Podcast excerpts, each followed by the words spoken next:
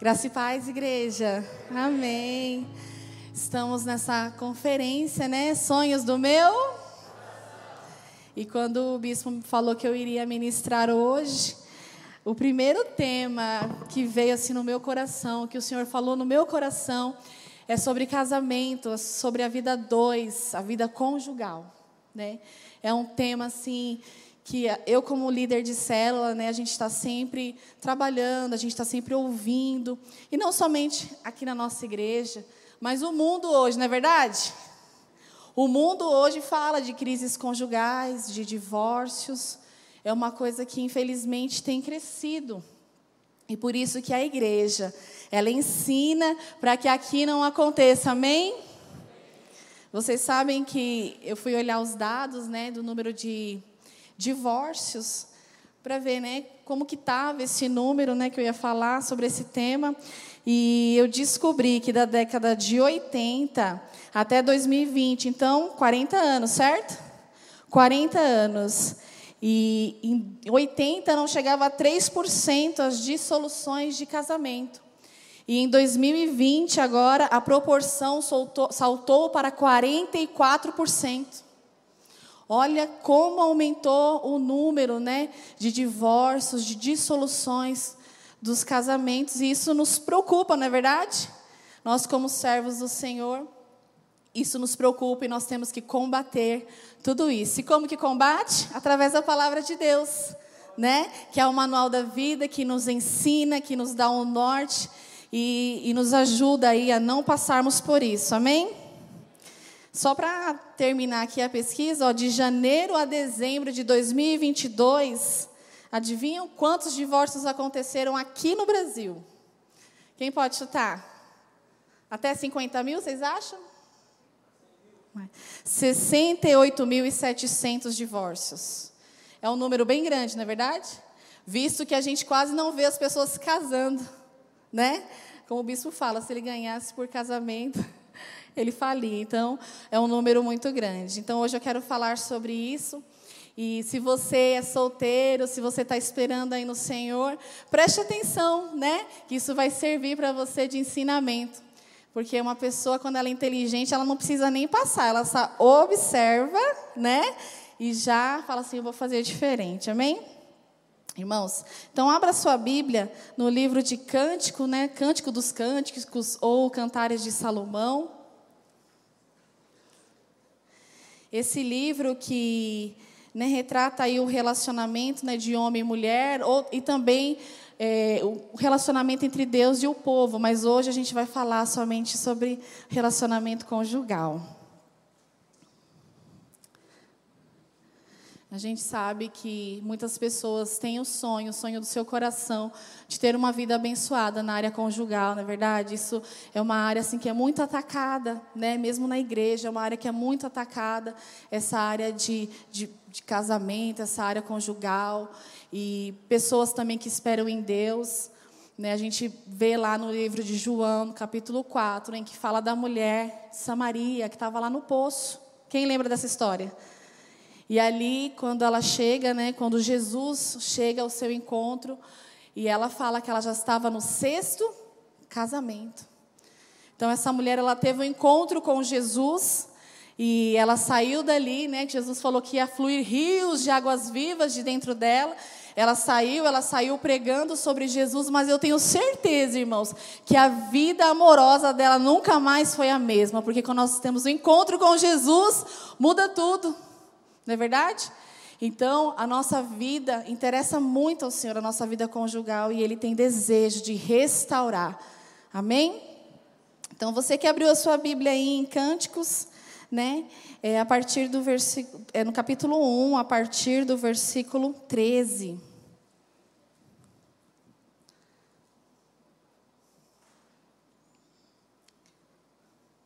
Amém?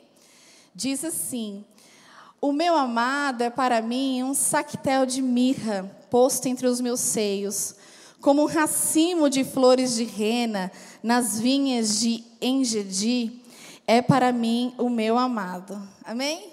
Alguém entendeu o que está escrito aqui? Difícil, né? Difícil que aqui ele, ele fala numa linguagem assim bem simbólica. E aqui é, é a sulamita, né? Salomão, irmãos, ele teve 700 mulheres e 300 concubinas, acredita? Mil mulheres. Salomão teve mil mulheres. Imagina para administrar tudo isso, irmãos. Difícil, né? Às vezes é difícil dar conta de uma, imagina mil. Misericórdia, mil de TPM, mil reclamando, mil cobrando. Difícil. Mas ele tinha essas mil mulheres e diz que a que ele mais amava era a Sulamita, que é essa que a gente vê falando aqui. E para explicar para vocês o que é, né, fui atrás para entender o que, que a Sulamita quis dizer quando ela diz que ele é para mim um sactel de mirra. Irmão, sactel é um saco pequeno, uma bolsa, um pequeno saco. Ela fala: O meu amado é para mim um saco de mirra. E eu falei: Jesus, mas o que é a mirra? O que, que quer dizer isso? E, irmãos, eu descobri que a mirra era usada para fins terapêuticos, para sarar dores, sangramentos. Ela produz uma substância perfumada. Ela tinha um alto valor naquela época. E ó, para vocês verem Mateus 2, 11, para vocês verem, Jesus recebeu mirra dos magos quando ele nasceu. Ó, vamos lá. É Mateus 2,11. Entrando na casa, viram o menino com Maria, sua mãe. Prostrando-se, o, adorar, o adoraram e, abrindo seus tesouros, entregaram as suas ofertas: ouro, incenso e. A mirra estava no nascimento de Jesus. Olha agora, coloca para mim João 19:39. A mirra ela também era utilizada em, em funerário, né? em, em questões em, em Rituais funerários, essa é a palavra. Olha o que diz ali. É 19,39. É João 19,39, tá?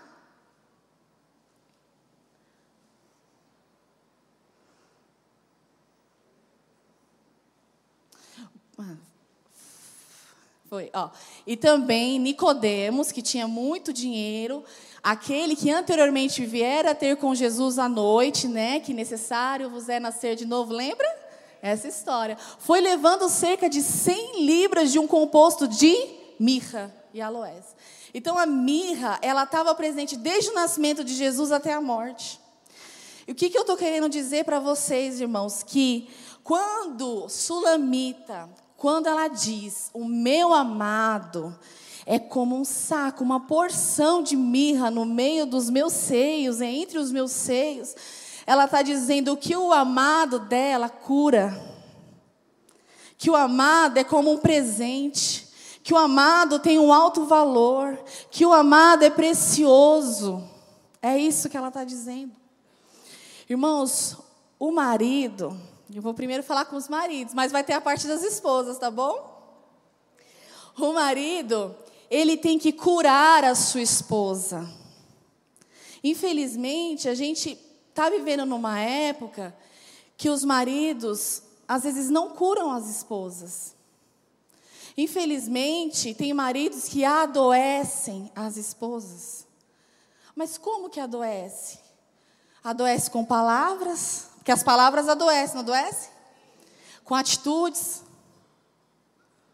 oprimindo, negligenciando, deixando de fazer a sua parte. Ele adoece a esposa. Mas a palavra de Deus nos diz que o esposo tem que curar. O esposo, ele tem que curar a sua esposa. Então, marido, o recado é para vocês. Vocês têm que ser um remédio. Um remédio na vida das suas esposas. Vocês têm que ser como um bom perfume. Sabe o um bom perfume? Que é agradável. Que você falou, oh, que benção, meu marido é uma benção. É um bom perfume, é como um presente. Não é como um fardo, como um peso, como, meu Deus, meu marido, pelo amor de Deus, só atrasa a minha vida. Não, o marido, de acordo com a palavra de Deus, ele tem que ser um presente, ele tem que acrescentar, ele tem que agregar. Amém? Então a palavra do Senhor nos fala que é isso. Em 1 Pedro, irmãos, 3, 7, olha o que diz a palavra do Senhor. Maridos, vós, igualmente, vivei a vida comum do lar, com discernimento e tendo consideração para com a vossa mulher como parte mais frágil. Tratai-o com, com a dignidade, porque sois juntamente herdeiros da mesma graça de vida, para que não se interrompa as vossas orações. Vocês acham que Deus escuta todas as orações? Aqui está falando que não. A palavra de Deus diz que não. Porque, irmão, se você é uma bênção aqui, se você é um homem de Deus, uau, sorriso para todo lado, abraço, cumprimenta todo mundo, é uma bênção. Mas, irmão, se você chegar na sua casa e tratar a sua esposa, a sua família, irmãos, com amargura, irmãos, as suas orações não vai servir, não vão ser ouvidas. E não sou eu que estou dizendo, é a palavra do Senhor. Então, trate a sua esposa como uma mais frágil. Aqui diz a palavra, ó, com uma parte mais frágil. As palavras, elas machucam muito. E quem fala, às vezes esquece, nem lembra que falei. Ah, eu falei na hora da raiva, não é verdade? Às vezes fala, nem. Mas a pessoa que escutou, aquilo fica no coração. E muitas vezes passa anos e mulher, irmão, tem uma memória boa. Tem ou não tem? Gente, eu lembro, qualquer coisa você me falar, eu lembro. Ah, você falou isso, não é verdade? A mulher lembra. Então, o marido tem que tratar a mulher sabendo que ela é a parte mais frágil. Se você quer ter suas orações atendidas, trate a sua mulher com amor, com carinho, porque essa é a palavra do Senhor. Às vezes você está orando, orando, e meu Deus, por que, que a minha oração não é ouvida? Examine-se, pois, o homem a si mesmo. E lembre-se que você, marido, você é um exemplo para sua filha. Porque se você trata a sua esposa com frieza, com grosseria, a sua filha vai achar que isso é normal. Que é desse jeito que todo marido trata. Ela vai acostumar com isso. Agora, se você trata a sua esposa como princesa, como rainha, como como aqui, esse romance aqui, irmãos, a sua filha não vai aceitar menos que isso. E se você tem um filho, isso vai refletir na vida dele, porque ele vai se casar também. E o espelho que ele tem em casa vai refletir anos depois lá na casa dele. Então, olha a responsabilidade do marido, olha a responsabilidade do homem. Ele tem uma responsabilidade que não acaba aqui no hoje, ela vai refletir mais tarde. Então, trate a sua esposa com amor, amém? Glória a Deus.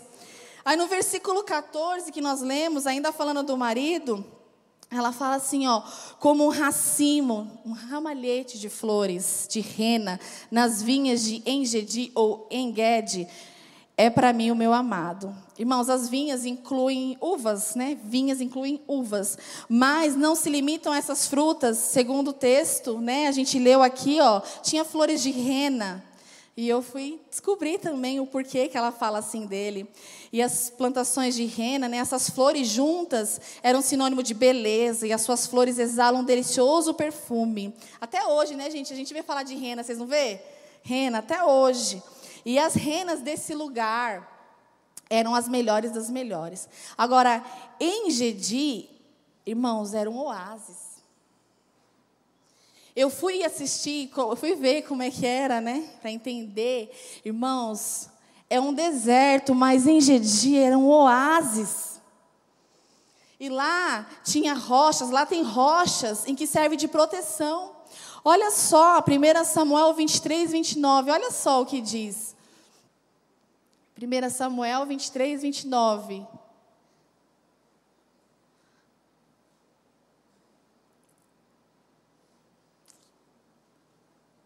Subiu Davi daquele lugar e ficou nos lugares seguros de Engedi. Então, era um lugar de proteção. Davi, ele, ele foi se proteger de Saul nesse lugar. Por quê? Porque, por que Sulamita diz? Porque o marido é a proteção. A mari, o marido é a proteção do lar, a proteção da esposa. Irmãos, infelizmente a gente vê maridos que não tomam a posição de proteção, de eu sou o protetor, eu sou o provedor, é em mim, a minha esposa, a minha família confia em mim. Muitas pessoas não têm vivido isso. Às vezes é a mulher que tem que enfiar a cara, a mulher que tem que fazer, a mulher que tem que proteger, a mulher que tem que prover, que tem que correr atrás do trabalho, da criança, da casa, de tudo, porque o marido ele saiu da posição que Deus colocou. Então, nós precisamos, irmãos, entender que a palavra de Deus diz que o homem é a proteção. É a proteção para sua esposa, é a proteção da família. A mulher tem que enxergar em você, homem. Talvez a sua esposa não esteja aqui, mas em você, homem, a sua esposa tem que enxergar em você um lugar de proteção. Amém? É esse o lugar que nós temos que, esse lugar que o homem tem que colocar. E é um oásis, né, um oásis esse lugar. Tem ali água. Então, é um lugar o quê? De descanso. É um lugar de, de refrigério. É um lugar que, olha, eu estou vivendo o maior deserto na minha vida no trabalho, mas eu chego em casa, eu tenho quem? O meu esposo. Ele é o oásis. Ai, meu Deus, está dando tudo errado na minha vida financeira. Sei lá, estou com problema com a minha mãe, que não sei o quê. Mas eu chego em casa, eu tenho quem? O meu esposo, que é o meu oásis. Nele eu posso ser quem eu sou, nele eu posso falar, eu posso desabafar, eu posso falar, ora comigo, porque hoje eu não estou bem, hoje eu estou tão cansada. É esse o lugar do marido, é de proteção. Amém? Só que às vezes o marido não é o oásis, ele é o próprio deserto. Mulheres às vezes vivem o próprio deserto no casamento. No casamento. E isso é triste. Isso é triste porque nós, irmãos, nós somos feitos com o propósito de nos relacionarmos. Deus fez o homem e a mulher, ele viu que não era bom que estivesse sozinho, então ele fez a mulher, que é adjuntora, que é auxiliadora, que está ali com ele, para que nós pudéssemos caminhar juntos. Para que o homem cumprisse o seu papel e a mulher cumprisse a dela, o dela, né? E às vezes os homens não têm feito essa proteção tem tratado às vezes, né, tem deixado, tem recuado do seu papel e deixado a mulher assumir. E a mulher não se sente assim acolhida. Às vezes ela passa um problema no trabalho, passa um problema na família e ela se sente sozinha porque ela não tem. Onde ela olha é deserto. Amém? Então que a gente possa, irmãos, é, aprender a viver de acordo com a palavra de Deus. Em Colossenses 3:19 diz: Maridos, Amai a vossa esposa. Amai e, tratar, e não a trateis com amargura. Amar, amar, amai a vossas esposas. Irmãos, amar é você cuidar. É você se importar. É o que aquilo que é importante para sua esposa é importante para você. É dar ouvidos aos sonhos dela, aos projetos dela é ouvir quando ela não quiser falar nada com nada, porque mulher gosta de falar. A mulher gosta de falar. E ela só quer ser ouvida. E a mulher quer ser ouvida, não é ouvida assim, ó. Hum, tá. Hum, hum. O que, que eu falei? Não sei. A mulher ela quer ser ouvida. A mulher quer olho no olho. A mulher quer ver a sua expressão. Homens talvez não tenham essa necessidade, não é verdade? Mas a mulher tem. Ela tem a necessidade de se sentir amada e acolhida. Então, amai a vossa esposa e não a trateis com amargura. Glória a Deus. Amém. Glória a Deus. Glória a Deus. Agora vamos para as esposas, né? Pense que vocês também também tem. Pensa que a palavra é só para o homem? Fala, não, você também tem.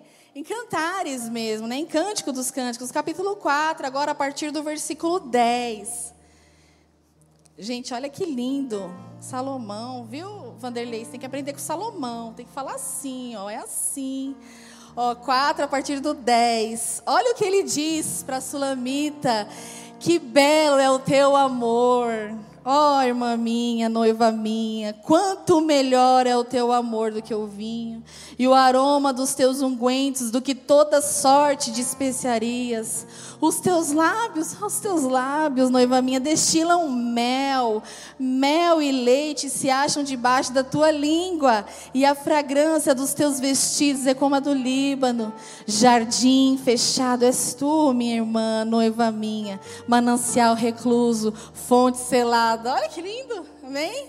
Quando tiver aí, irmão, sem ideia para escrever um poema aí, ó, abre a Bíblia, tá vendo? A Bíblia serve para tudo. Irmão, Salomão diz: Que belo é o teu amor, quanto melhor é o teu amor do que o vinho, vinho que representa alegria, né, na Bíblia. Irmãos, mulheres, mulheres de Deus, minhas irmãs, queridas irmãs, será, irmãs, que nós temos sido assim? Será que o nosso amor tem sido tão belo assim? Será que da nossa boca tem saído palavras como mel? Será que nós temos destilado, aqui ele fala, será que temos destilado mel? Será? Examina aí, irmã. Examina.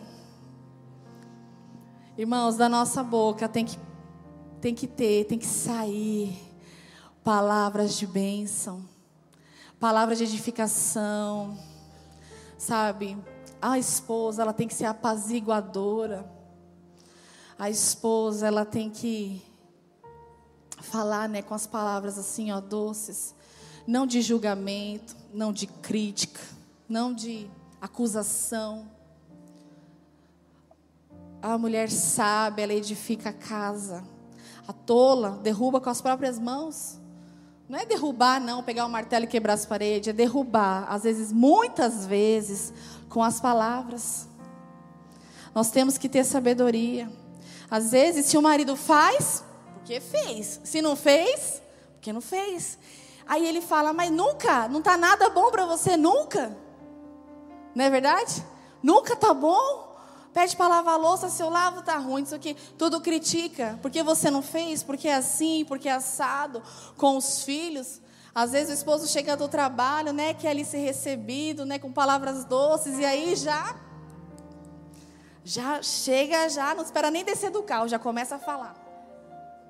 Então a esposa, irmãos, aqui exemplo, né, de que Salomão diz, é, a esposa tem que destilar mel, tem que ter palavras doces, mesmo com firmeza, mesmo com firmeza. A gente não deve usar palavras agressivas contra o nosso marido, contra os nossos filhos.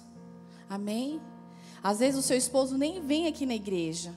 E aí você chega em casa e ao invés de dar um bom testemunho, às vezes você vai xingar, você vai brigar, vai entrar no carro e vai reclamar. Irmã, seja sábia, minha irmã. A palavra dura suscita ira, mas a branda acalma o furor. Às vezes o marido não está num dia legal, saiba respeitar. Se você não consegue, pede ao Espírito Santo. Enche a boca de água. Fala, não vou falar nada lá. Mas não fala nada. Sabe?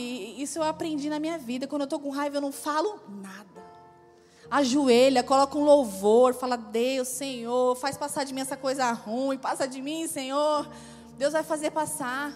Você vai aprender com o tempo, você não vai precisar encher a boca de água, você não vai precisar nada, porque você vai ter já o domínio próprio, Deus vai te abençoar, você vai conseguir em nome de Jesus, porque a restauração, porque ninguém fica igual quando conhece o Evangelho. Amém?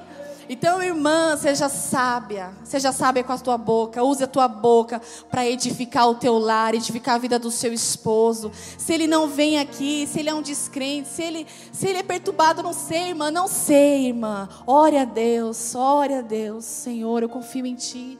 Não é o casamento dos sonhos que eu estou vivendo, Senhor. Os sonhos do meu coração vão muito além disso, mas, Senhor, eu creio que a obra está sendo feita, Senhor. Eu estou aqui orando, eu estou dando meu testemunho, eu estou fazendo a minha parte. Porque, irmãos, todos nós queremos ter o casamento dos sonhos, mas a gente tem que estar disposto a pagar o preço. Não pense você que eu tenho um casamento dos sonhos, porque eu ajo de qualquer forma. Não, é porque dia após dia eu aprendo com a palavra, eu sou ministrada aqui na igreja, e eu vou pedindo a Deus, e vou pedindo a Deus, e o Senhor vai trabalhando, vai ministrando, e aquilo que você fazia, que você falava, você já não fala mais, porque o Espírito Santo de Deus habita em você, amém? Então, que a gente possa ter essa sabedoria, como Salomão aqui se refere à esposa né? Que, que os nossos maridos possam falar isso de nós. Oh, que belo, como é belo o teu amor.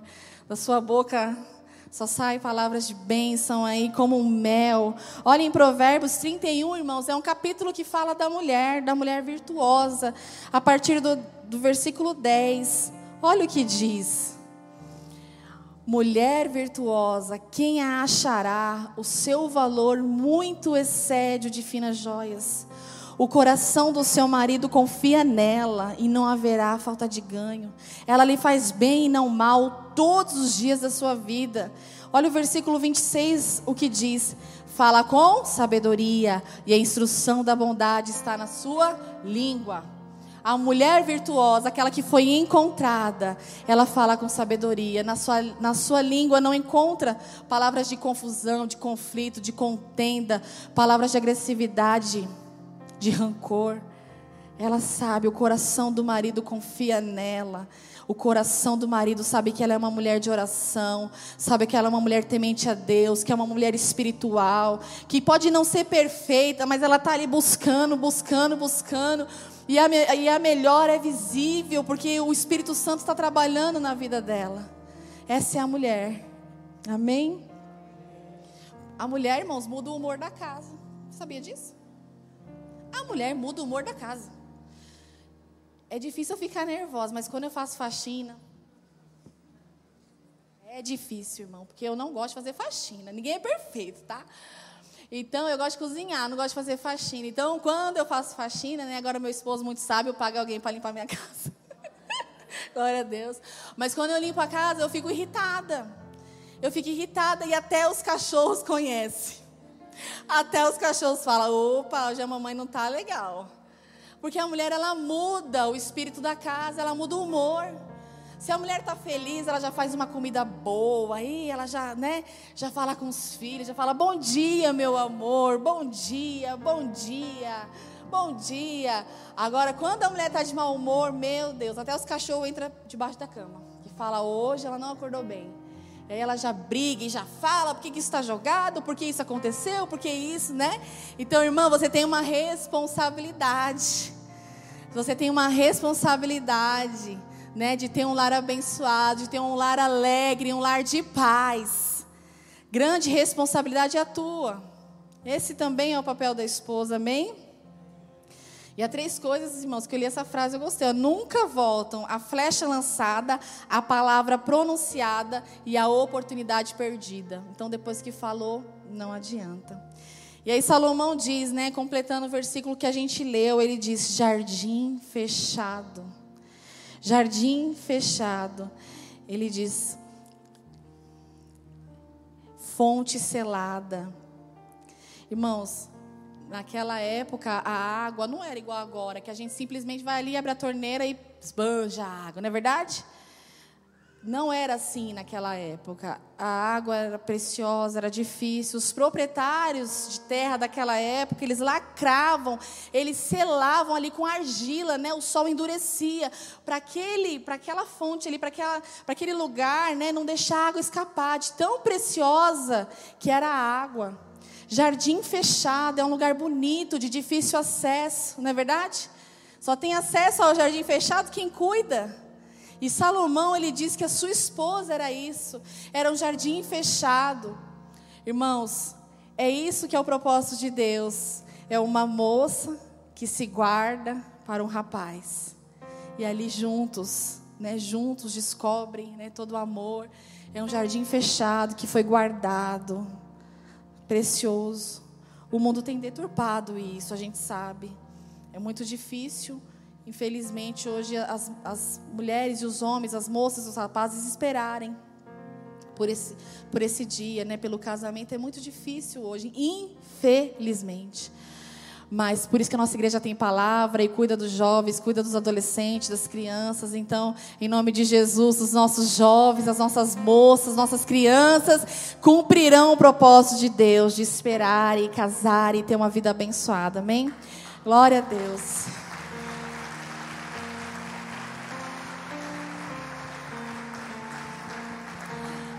Mas talvez, irmãs, você, assim como eu, não teve todo o ensinamento que nós temos hoje aqui na igreja, no nosso ministério.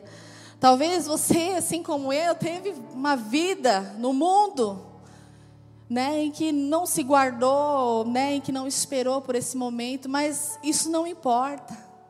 Isso não importa. Como uma mulher do poço lá de Samaria, não importa, porque ela teve encontro com Jesus e a vida dela foi transformada, e mesmo que ela teve seis casamentos, não importa, não importa. Você recebeu uma nova vida, uma nova oportunidade de fazer diferente. Amém? Glória a Deus. Os sonhos do coração daquela mulher que já tinha casado seis vezes, eu tenho certeza que o Senhor renovou, e o Senhor renova também na sua vida, em nome de Jesus. Amém? Então, glória a Deus.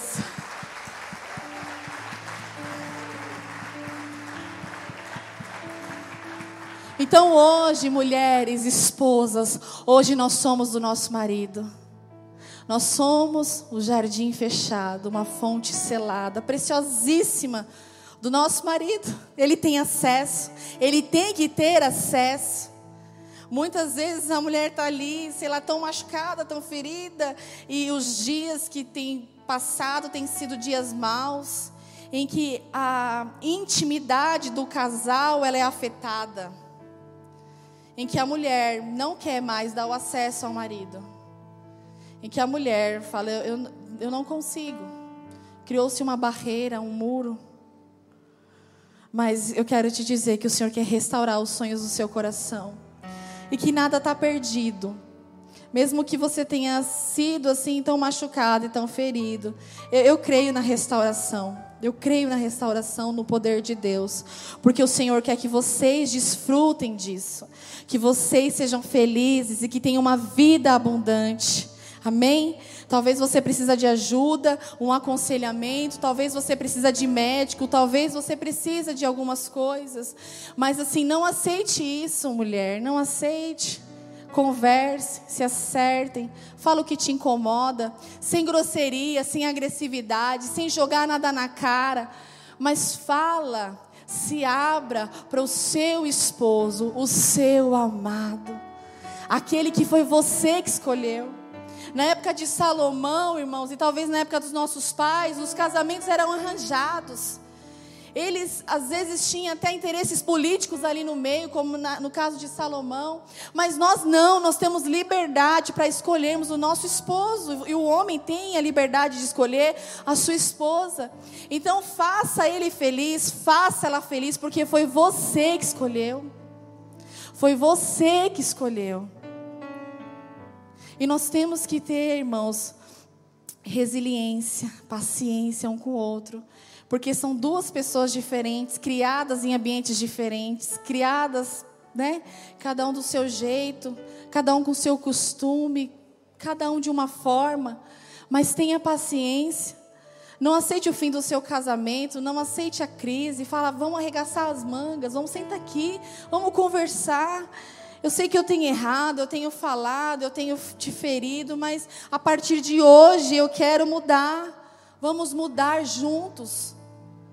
Se o seu esposo não está aqui ouvindo essa palavra, ou você, não, né, ou a sua esposa não está aqui ouvindo essa palavra, comece a mudança por você.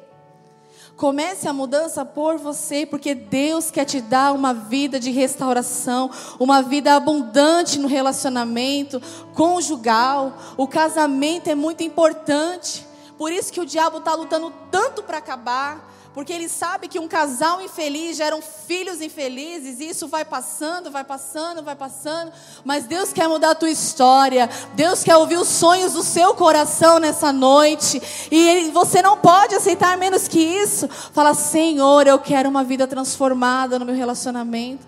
Talvez você escreveu isso no seu coração e nós temos orado todos os domingos por isso. Mas não fique apenas na oração, faça também aquilo que você tem que fazer. Amém? Amém? Irmãos, a felicidade está nas nossas mãos. A felicidade está nas nossas mãos. Muitas vezes a gente diz que quer alguma coisa, mas a gente não está agindo, não está fazendo nada para que isso aconteça. Né? Às vezes fala, ai meu Deus, meu casamento é horrível, né? Ai, meu casamento é péssimo, ai, nossa, eu sou tão infeliz, mas examine, será que não tem nada que você possa fazer para melhorar? A gente vê as causas de divórcio, né? Às vezes é problema financeiro, é infidelidade, é agressão física, né? Às vezes é porque não deu certo. As pessoas falam, não deu certo. Irmãos, mas o casamento não é um pudim que você fala, não deu certo e joga fora. A gente tem que reconstruir, a gente tem que restaurar, a gente tem que buscar, sabe? Eu sempre vou lutar pelo casamento, irmãos. Ninguém que vem se aconselhar comigo, eu jamais vou, vou falar se divorcia, menos que seja um caso de agressão, uma coisa muito grave. Mas, irmãos, eu sempre, eu sempre aconselho a conversar, a se acertar, porque esse é o desejo de Deus. E se eu ministrar qualquer coisa contrária a isso, eu estou mentindo. Então, que você possa ter essa vida restaurada, essa vida com o Senhor, essa vida de abundância. Eu quero passar um vídeo para vocês. Vamos soltar o vídeo.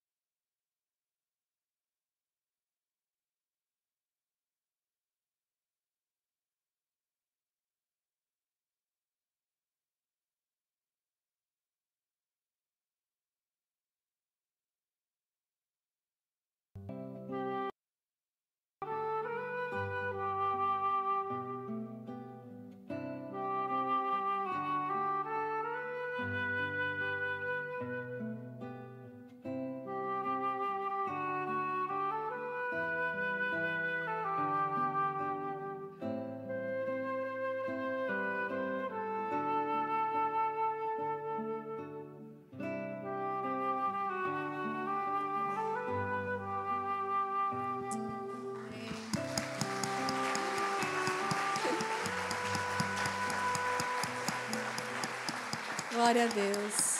Essa é a vida, irmãos. A gente casa, a gente diz sim. E aí a gente passa por momentos difíceis. Nem tudo são flores num casamento. Como a gente viu, às vezes o pneu do carro fura, acontece tantas coisas, chega a doença, chega o dia mal, chega né, a enfermidade, chega os problemas com filhos, problemas financeiros, tantas coisas acontecem nessa trajetória de vida. Mas eu quero te dizer, do sim até o fim. Estejam juntos em tudo, em tudo que vocês passarem, passem juntos. Não culpe o outro, não fala, ah, a culpa é sua. Não, nós estamos juntos, meu amor. Nós vamos vencer juntos. Porque o cordão de três dobras não se rebenta com facilidade e o Senhor está conosco. Amém? Então que a gente possa viver esse amor, que é o amor da Bíblia, não amor inventado, é o amor da Bíblia. É o que Deus sonhou para nós que o, que, os, que o homem ame a sua esposa e que a sua esposa seja submissa ao marido, respeite a sua autoridade, saiba que ele é a cabeça do lar. Irmão, se a gente viver de acordo com a palavra de Deus, não tem como dar errado, não tem divórcio, essas taxas vão cair a zero, mas a gente precisa fazer a nossa parte. Amém? Se coloque de pé em nome de Jesus.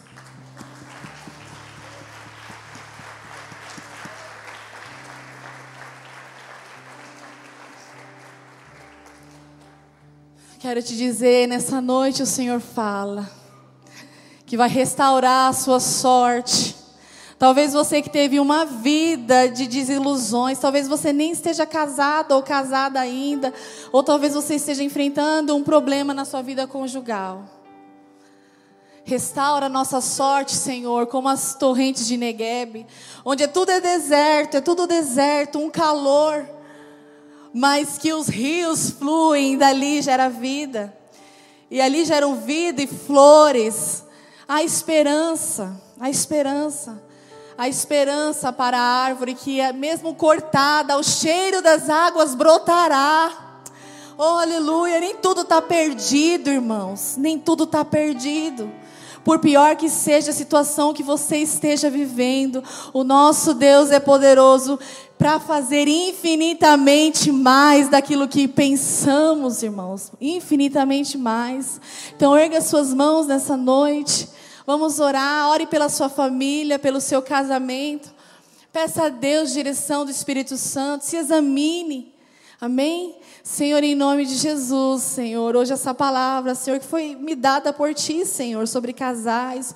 O Senhor sabe, Pai, quantos casais estão aqui, talvez numa crise, num momento difícil, Senhor, eu oro, eu intercedo, Pai, que a bênção que tem no meu casamento, Senhor, possa ter no casamento dos Seus filhos também. Que eles possam, Senhor, viver o melhor dessa terra. Que eles possam ter um lar de paz, um lar de alegria, um lar de união, de respeito.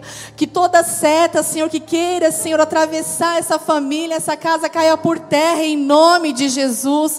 Todo espírito, Senhor, de confusão, de contenda, pornografia, traição, de vícios, em nome de Jesus caia por terra, porque a nossa casa é tua, Senhor. A nossa casa é tua e o que o Senhor uniu, o homem não separa, Senhor. Em nome de Jesus, Pai, eu te peço que a tua bênção seja sobre a vida deles que o Senhor nos dê sabedoria todos os dias, discernimento, que o esposo, que a esposa saiba o tempo, saiba o modo de falar, de agir, que eles sejam, Senhor, cúmplices em, cúmplices em tudo, Pai, e que eles estejam ligados em Ti, enxertados na videira, Senhor. É o que eu te peço, Senhor, e eu te agradeço, em nome de Jesus, em nome de Jesus, amém.